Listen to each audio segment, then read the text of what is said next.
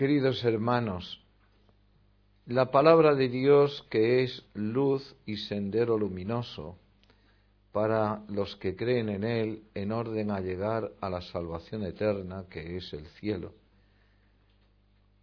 viene en ayuda constante nuestra, viene iluminándonos y dándonos también fuerza para que podamos caminar y la fuerza nos la da con la misma palabra suya y como no también con la palabra hecha sacramento, es decir, el cuerpo de Cristo y la sangre de Cristo que es, como decía el padre Guidobro, manjar que ceba leones.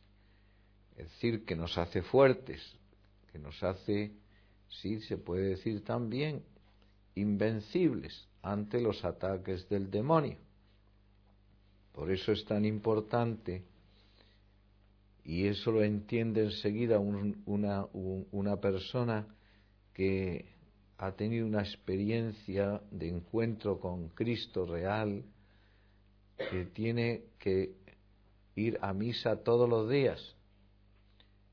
Eh, esto de la misa, o sea, quiere decir, tiene que ir a celebrar con los cristianos los grandes misterios de nuestra religión y alimentarse con el cuerpo de Cristo.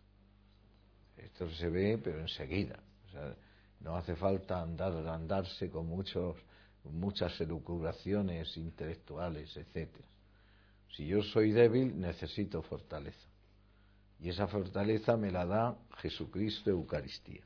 Entonces, entonces no, como decía Pablo, eh, San Juan Pablo II, para mí una, un, día sin la Eucaristía es un día, un día perdido. No perdió ni uno, porque celebraba todos los días la Eucaristía. Para muchos de nosotros también. Gracias a Dios. Porque la Eucaristía es Cristo que se inmola por nosotros y se hace pan vivo para nosotros para que nos alimente. Es Él mismo, su propia vida.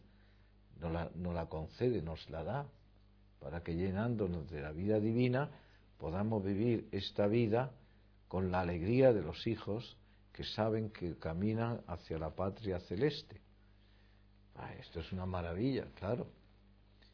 San Pablo en la primera lectura lo que te dice es, mira, lo que tenéis que hacer es alabar a Dios, bendecir a Dios. ¿Cómo pagaré al Señor todo el bien que me ha hecho? dice el salmista.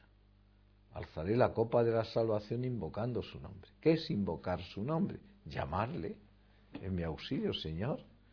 Jesús mío, ten piedad de mí, ayúdame, sálvame, protégeme, roca mía, refugio mío donde me ponga salvo. Si es que tú no haces eso, y por eso estás tan débil, porque no haces eso, te estás lamentando de ti misma, siempre ay, esto no va bien, esto no me gusta, esto no me agrada, se han olvidado de mí, se han olvidado de no sé qué, de no sé cuánto, y no, te y, no, y no coges y te dedicas a ver y hacer de tu vida una alabanza de Dios y un cántico de bendición, acción de, de gracias, sea cual sea la situación que vivas. Mira, en cuanto tenemos una pequeña enfermedad o algo que nos duele y que parece que no, nos, que no se cura, es mi experiencia, ¿eh? Entonces estamos ya preocupados. Se, centra todo en nuestro, en, nuestro dolor, en nuestra y, nuestro dolor que nos imposibilita. Y entonces ahí le damos vueltas y vueltas y vueltas y vueltas y vueltas. Y entonces nos impide alzar la mente a Dios, el corazón a Dios, para alabarle, bendecirle y darle gracias. ¿Qué es lo que tendríamos que decir? Señor, tú me amas, yo creo en tu amor para conmigo, yo creo que tú eres mi Padre, que me amas y que por lo tanto no te olvidas de mí. Los hombres pueden olvidarse de mí, pero tú no te olvides de mí. Y entonces el Salmo te dice, aunque pase por cañadas oscuras, nada temo porque tú vas conmigo. Tu vara y, y tu callado me sosiega. ¿Ves? Bajas la cabeza porque te está pegando la palabra de Dios donde te duele, ¿eh? Te está dando donde te duele la palabra de Dios. Pero es un dolor salvífico.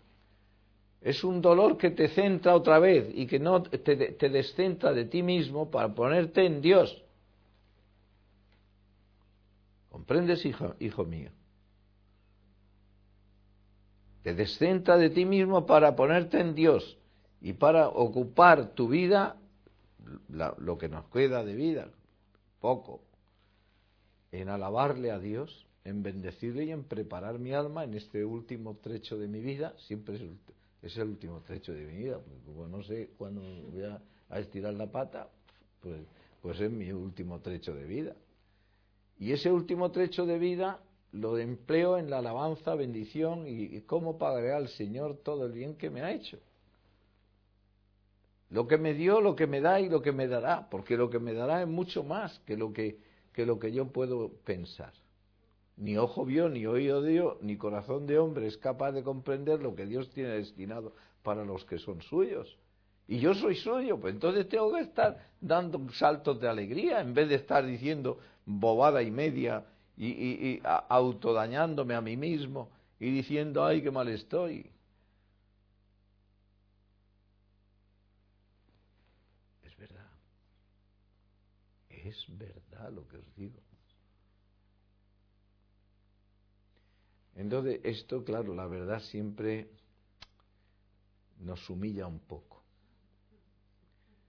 Pero es que para ser humilde tendremos que sufrir humillaciones. Y la verdad nos humilla y nos hace entender lo que somos delante de Dios. ¿Qué somos delante de Dios? Hijos amados. Y te comportas como si fueras un, un enemigo.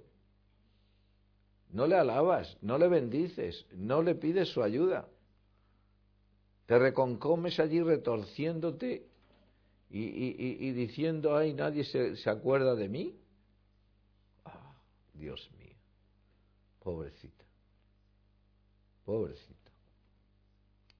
Bueno, el Señor dice eso. A través de la epístola a los hebreos dice el, el autor sagrado que alabemos al Señor por medio de Jesucristo.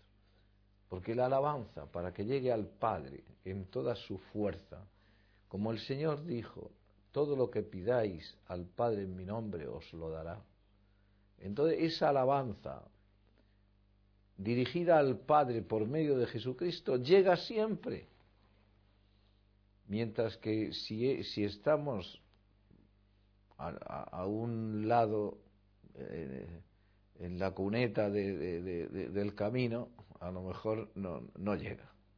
O llega muy mitigada y muy llena de miserias. Jesucristo es el que hace que nuestra oración llegue al Padre.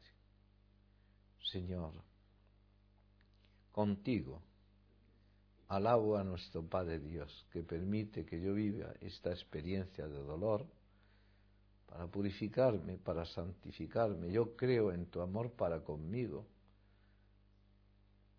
Y este dolor que permite que yo sufra es un dolor que me une al misterio de la redención y al misterio de la purificación. Yo también quiero ofrecértelo por, por la Iglesia, para que reluzca en sus ministros. ¿Verdad? Hoy el Evangelio, en la primera lectura nos habla de que tenemos que obedecer a los ministros y de verdad que queremos obedecer. Queremos obedecer. Bien que a veces hay ministros que parece que, que no andan muy bien de, de ser buenos pastores y que se emborrachan y abusan y tal y cual y, esas cosas. ¿no? Hay para poder vencer eso sí que hay que hacer un acto de fe muy grande. Señor, porque tú me lo dices, por esto lo hago. Porque yo sé que obedeciendo, obedeciéndoles las cosas que son justas, ¿verdad? Yo estoy obedeciéndote a ti. Entonces uno se lanza no a la revolución, no a, a armar lío, sino se lanza por un camino sumamente difícil, que es el camino de la obediencia en la fe. Si fuera por la razón solo no obedecería. Pero como es la fe la que ilumina mi razón, entonces yo me doy cuenta que tú dijiste, quien a vosotros obedece, a mí me obedece, quien a vosotros escucha, a mí me escucha, y obedezco. Siempre y cuando lo que me dice no esté en contra de la doctrina y la moral católica, porque ahí sí que ya no puedo. Eso es un límite que ya no puedo traspasar.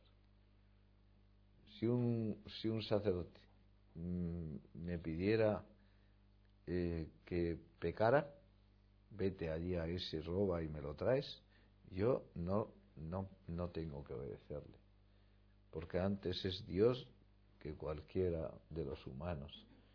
Los que hablan en nombre de Dios deberían de hablar siempre verdad, en la doctrina y en la moral, siempre. No siempre ocurre esto, aunque generalmente sí ocurre porque Jesús dijo de los fariseos, haced lo que ellos dicen, pero no hagáis lo que ellos hacen, porque lían fardos. Eh, en, esta eh, última etapa ya ni lían fardos ni nada. Si no te dicen eso de, que va en contra de la palabra de Dios, todo el mundo se salva, el, el infierno si existe está vacío, da lo mismo que, que peques o que no peques, todo, todo, el mundo bueno, dame la mano Pepe Luis que nos queremos mucho y cosas de estas, y invalidan la palabra de Dios. Hombre, no, mira, coge el catecismo, hombre, coge el catecismo, léetelo. Porque dice San Pablo, llegará un tiempo en que los, los hombres no soportarán la sana doctrina, sino que apartando los oídos de la verdad los aplicarán a oír patrañas fábulas, cuentos, cuentos chinos. Nosotros los pastores tenemos que estar fieles a Jesucristo nuestro Señor y a la Iglesia Santa, que, no es simplemente los que estamos ahora, sino de, la, Iglesia que, fundó Jesucristo y que ha ido especificando la doctrina y la moral a lo largo de todos los siglos, con concilios que han salido al paso de las herejías que constantemente han han brotado en el seno de la Iglesia. Y hoy el modernismo, decía eh, San Pío X, es el conjunto de todas las herejías. De modo que, que tenemos que tener ojos que ven y oídos que oyen. Para aplicar los oídos a la verdad y para tener los ojos que ven el camino que conduce a la patria celeste, a un medio de los, de los sufrimientos, de las contradicciones y de cualquier persecución de nuestros enemigos, que los tenemos, mundo, demonio y carne. ¿Está la cosa entendida? Bueno, total, que Jesucristo los recibió, los había mandado de dos en dos a los apóstoles y discípulos y, a la vuelta venían los tíos de Rengaos, ¿verdad? Al ir iban cantando, eh, no, bueno, aquí no iban llorando, al bueno, se fueron contentos y volvieron contentos, porque decían, Señor, hasta los demonios se nos sometían. Le dio poder primero para predicar, segundo para echar demonios y tercero para sanar los enfermos. Y con el poder de Dios eh, eh, eh, habían hecho todo este apostolado. Volvieron. Tenían que ir con sandalias, no con un manto de repuesto y que comieran de lo que pusieran, etcétera, etcétera. Si algún sitio no reciben, sacudir las, las sandalias y el polvo que, de, las sandalias para que no se, se pegue al, total, que volvían contentos, volvían cantando. Yo eh, eh, seguro que volvían cantando, si es que esto se parece a una comunidad como la nuestra. Os vais también contentas. hacéis el apostado después, volvéis aquí, venís como unas castañuelas diciendo qué bien que voy a casa. No dice, oh, ahora no me, me voy a encontrar con la madre Ana, que me... Digo, con, ¿no? ¿Volvéis contentas?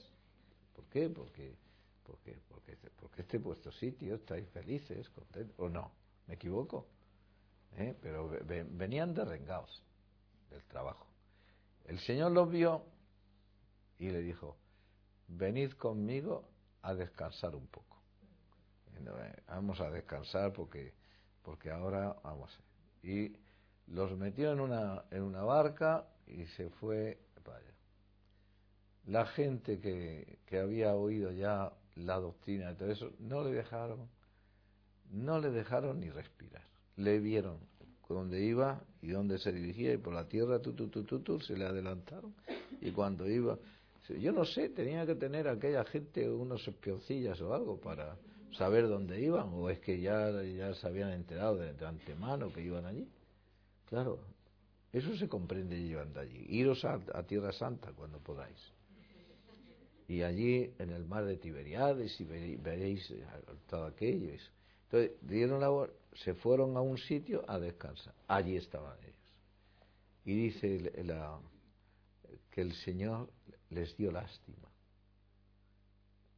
Aquella muchedumbre les, le dio lástima al Señor, porque andaban como ovejas sin pastor y se puso a enseñarles.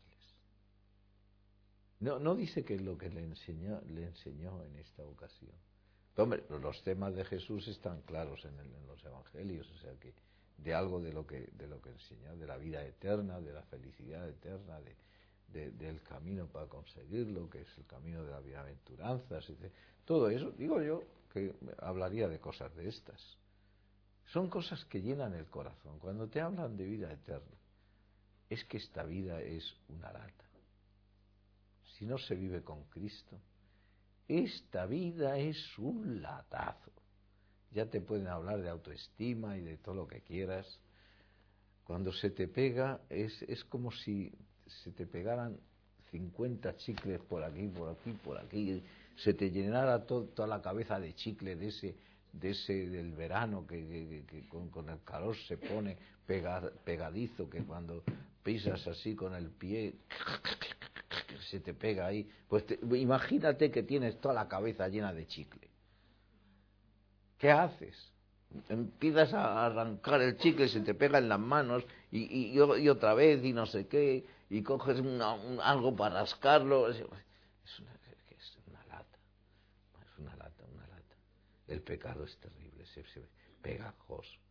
Y entonces ver que el Señor, el, con su palabra, te quita el chicle solamente con la palabra. Entonces, claro, uno se queda diciendo, Dios mío, si me ha quitado el chicle. Pero tú imaginas que el chicle no, no estuviera solamente en la, en, la, en la cabeza, sino lo tuvieras por todo el cuerpo, todo, como si te sumergido en, en bidones de chicle y te hayan sacado así y, vas por la calle con eso, con esa porquería. Ponéis una cara de asco que no podéis. Yo como os veo desde aquí, veo la cara de asco que hay cuando os imagináis vuestro propio cuerpo entero bañado de chicle pegajoso. ¿Verdad? Eso es lo que hace el Señor. Tuvo compasión de esta gente porque andaba como como ovejas sin pastor. E, esa imagen de ovejas sin pastor es una oveja que está amenazada por cualquier alimaña. Las hienas, los lobos, los perros salvajes, todos están amenazados de muerte. Sin Cristo todos hubiéramos estado amenazados de muerte, todos. Y Cristo entonces, buen pastor, es el que empieza a, admitirles dentro de su grey, dentro de sus seguidores, ¿verdad? Y para enseñarles el camino del cielo. Qué, qué maravilla es el Señor. Pues nada más. Alabad al Señor que la música es buena.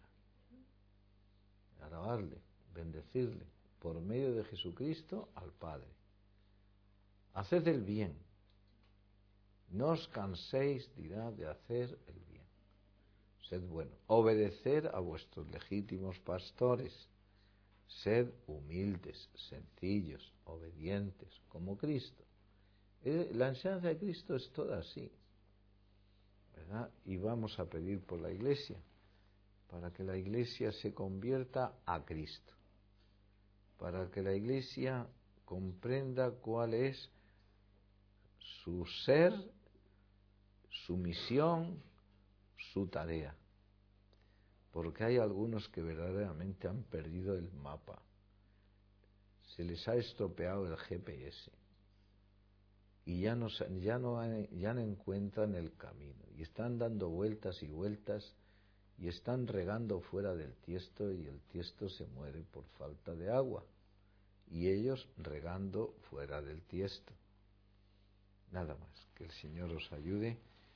No dejéis de rezar por la iglesia que tanta necesidad tiene. Y a la misma vez reconocer que la Iglesia es sacramento universal de salvación, que es la esposa de Cristo, que Él cuida de su Iglesia.